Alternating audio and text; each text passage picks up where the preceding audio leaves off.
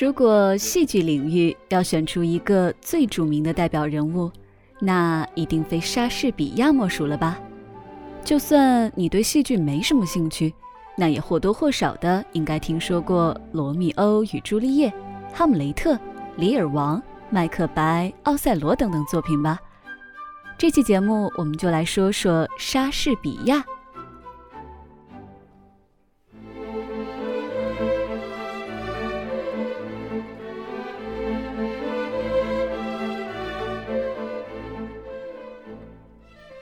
William Shakespeare 是英国文学史上最杰出的戏剧家，也是西方文艺史上最杰出的作家之一，全世界最卓越的文学家之一。他流传下来的作品包括三十七部戏剧、一百五十四首十四行诗、两首长叙事诗。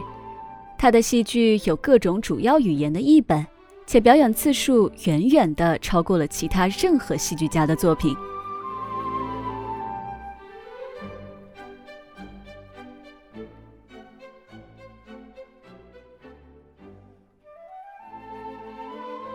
早期的莎士比亚呢，对生活充满了乐观主义的情绪，相信人文主义思想可以实现，所以在这个时期所写的历史剧和喜剧都表现出明朗乐观的风格。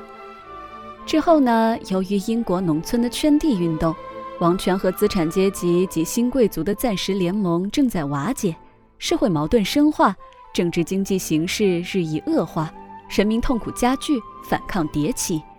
于是，莎士比亚深感人文主义理想与现实的矛盾越来越加剧，创作风格也从明快乐观变成了阴郁悲愤，去揭露和批判社会的种种罪恶和黑暗。晚期的时候，也是莎翁艺术作品的巅峰时期，他深感人文主义理想的破灭，退居故乡，开始写起了浪漫主义传奇剧。创作风格也变得浪漫空幻。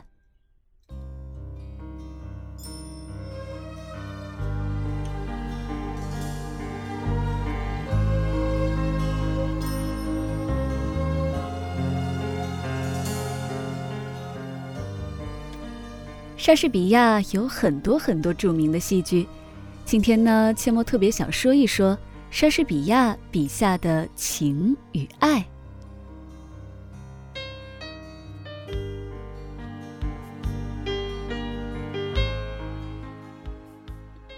在柏拉图的《会影》中，阿斯里托芬讲了一个神话，巧妙地解释了人类的起源和演化，以及不同类型的爱恋。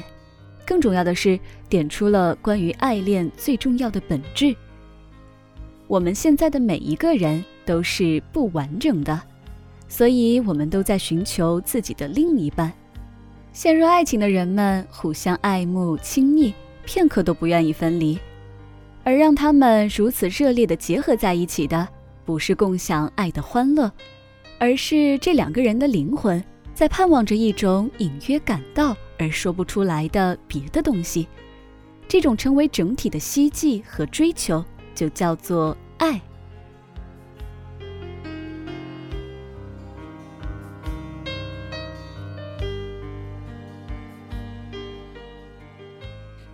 听完柏拉图的思考。是不是觉得很简明、深刻、一语中的呢？爱情既是生物本能的需要，又是灵魂的追求，自然赋予的互补性，很多时候表现为高于人类认知理解之上的情愫，也就是我们隐约感到却说不出来的别的东西。那如果说睿智的柏拉图窥探到了爱情的本质，那么伟大的莎士比亚呢，则恰恰相反，他并不太关心情爱的哲学内核，而更在意它的诗性。他用丰富多变的情节和绝妙无比的言辞，将爱情中的各种面相描绘出来，理解了，感动了，伤心了，又释怀了。言辞中的故事欲说还休，文字中重新体验希望和追求。在沙翁的世界里，爱情永远是一个调皮多变的精灵，有时善解人意，有时蛇蝎心肠，时而单纯可爱，时而又运筹帷幄。你永远无法将它网住、粘住，做成标本去分解、去研究。你只能在不断追逐中去体验，或者去重温。What is a you? Impetuous fire? What is a maid, ice and desire? The world wags on. A rose will. 在莎翁的戏剧里，有笼罩在死亡阴影下的年轻爱恋，罗密欧与朱丽叶。在喧闹的舞会上，纯情而富有情趣的相互试探、盟誓；在阳台上击穿时空。我的慷慨像海一样浩渺，我的爱情也像海一样深沉。我给你的越多，我自己也越是富有，因为这两者都是没有穷尽的。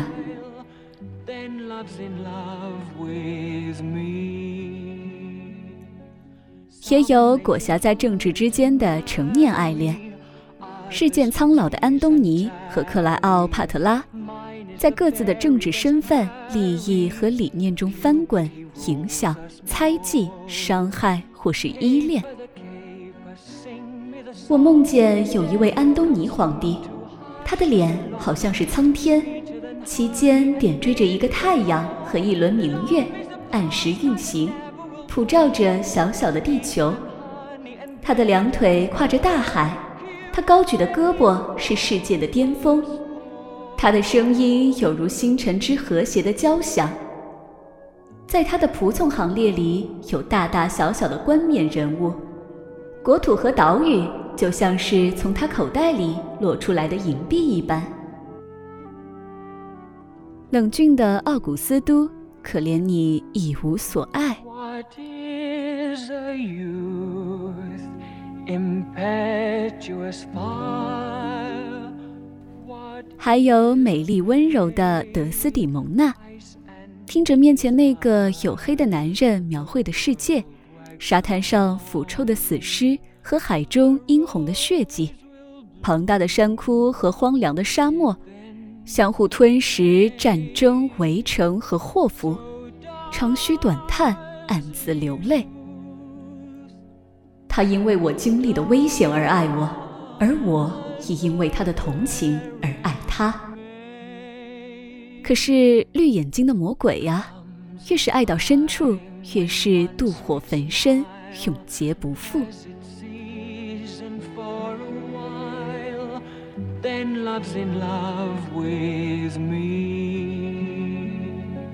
Some may think only to marry, others will tease and tarry.